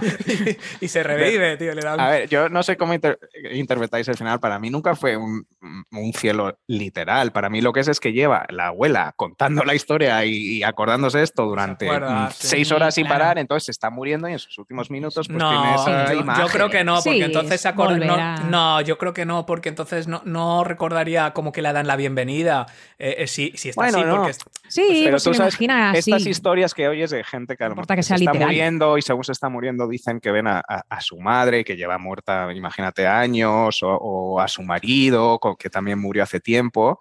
Gente que está justo en el umbral muchas veces dicen que, eh, que, que ven a seres queridos a los que pues, perdieron hace tiempo. Eso es, eso es una- un fenómeno Es- que es ocurre. Es, irónico, es, un- al- momento, el momento más feliz de su vida. Y por Fue eso ve al aquel, botones. Fue el peor momento de su al vida. botones del barco, al camarero, al, al del violín. o sea, Esos se merecen estar en su propio Pero de nuevo, ¿eh? Qué huevos los de Cameron de acabar la película así, que a priori podría ser un poco cursi. O sea, tú no acabarías Lorenz de Arabia, por pero ejemplo, mira, ¿no? ¿sabes lo que pasa? Con Que es que lo una de- cosa así que te la juegas, que podría... Cuando podría decimos algo ser cursi, muy cuando si es que cursi. nosotros que además sabemos o bueno sabemos o, ha- o hacemos cosillas de marketing y cosas de estas sabemos que mm, al final cuan- lo cursi lo tal lo- es lo, lo ordinario y por ordinario me, me refiero no en el mal sentido digo que es lo normal Mm. entonces eh, el, el cheesy que dicen los, los americanos no el, el empalagoso es que al 80% de la gente le- gusta, es una garantía de éxito. Pero el- yo no creo que esto sea... Digo, digo que, que conceptualmente Ya, que tú no es muy arriesgado porque podía haber sido súper empalagoso. No, pero, es que no podría lo es, serlo. No Bueno, lo es. seguro que habrá críticos que han- críticos profesionales que han dicho, pues esto es una horterada o esto es Mm, no en Pero es que ¿eh? es, más profundo, es que es, de- es muy profundo. Tiene, lo- normalmente lo, lo que Bueno. estáis diciendo, cuando ya llega al nivel de hortera, eh, porque es demasiado empalagoso, es porque no tiene, es superficial, no está, pues es que llevamos tres horas eh, entendiendo Ya. lo que es la vida y, y lo importante y el amor y, y- y las clases y joder, tiene mucho detrás como para que sea simplemente cursi. Yo Ya antes de, mm, de acabar tengo dos o tres cosas, bueno, dos cosas para comentar. Primero, el Fabrizio, ¿alguien más le recuerda a Borat? O sea, como habla eh, Jackson, Jackson Bass, I come here Bueno, for nice es que, American es que movie volvemos, making. volvemos a lo de antes. lo- cuando hablamos hostia. de las clases, o sea, todo es un poco cliché. O sea, solo le falta decir mamma mía cuando se le cae la chimenea encima. No, pero, pero es que a mí me recuerda, o sea, aparte de que sea un italiano exagerado de cómic, es que más que italiano, a mí de verdad me recuerda a today I'm here with American famous movie maker. Eso, eso primero. Segundo, que esto ya es más serio. Joder, la última canción que toca el cuarteto de cuerda.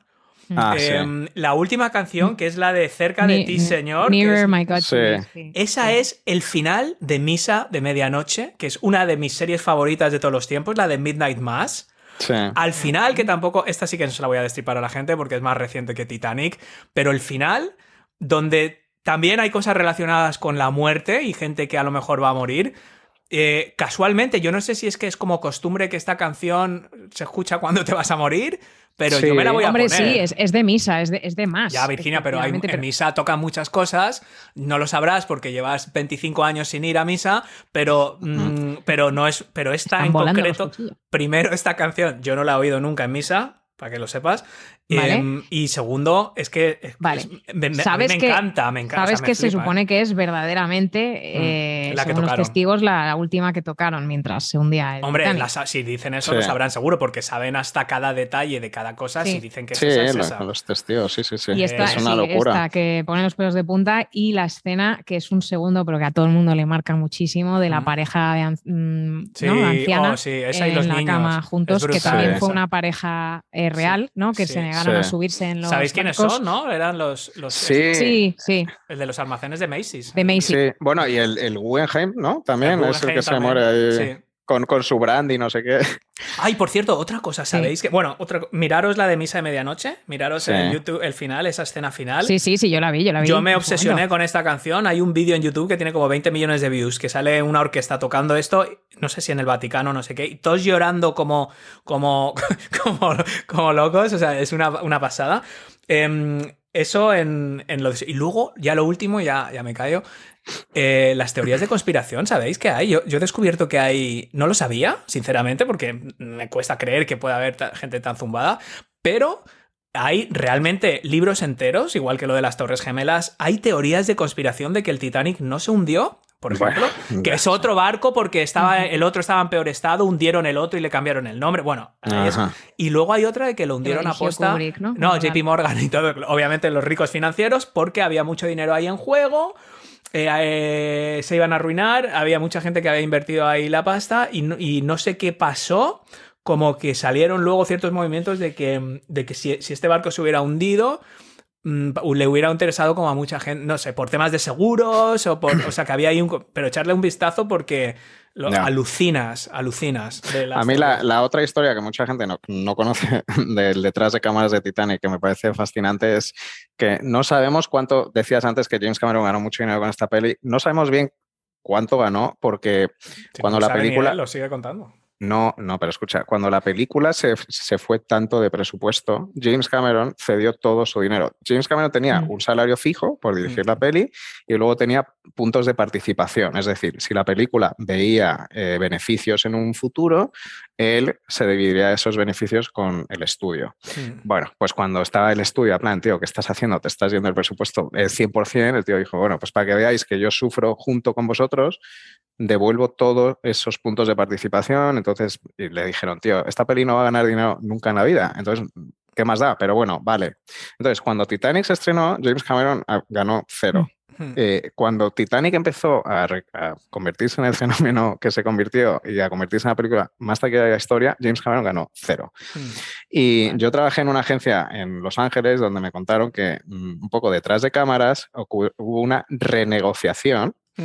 Pero el estudio no estaba obligada a darle nada a James Cameron, eh, porque James Cameron había cedido todos sus puntos de Y lo participación. hizo.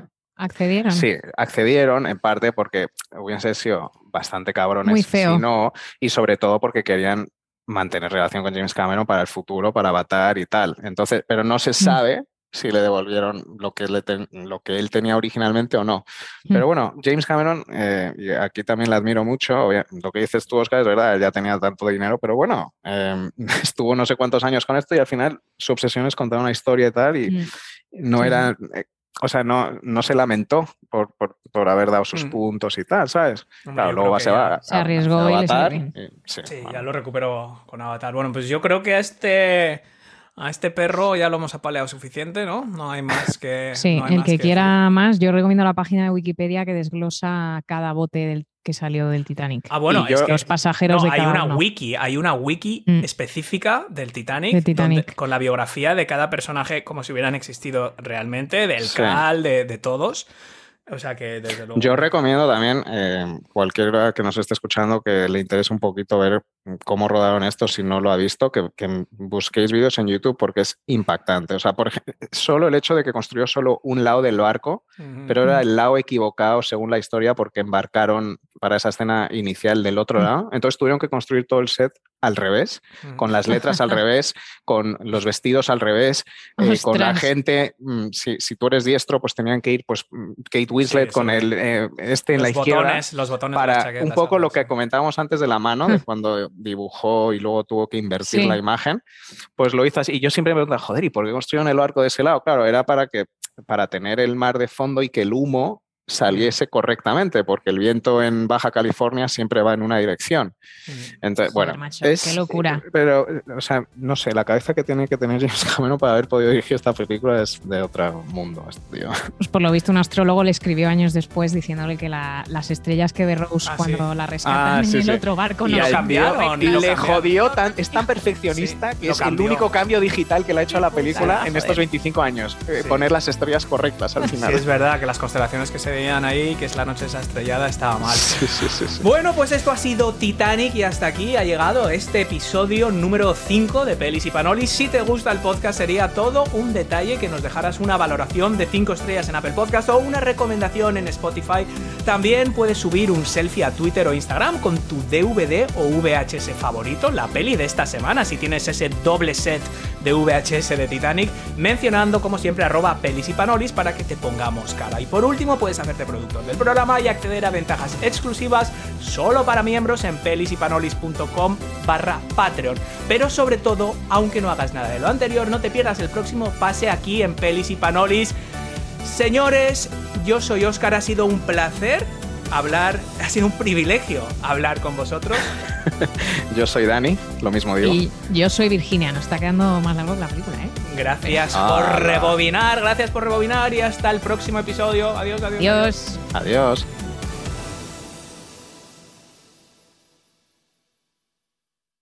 Prefiero ser su fulana que tu esposa.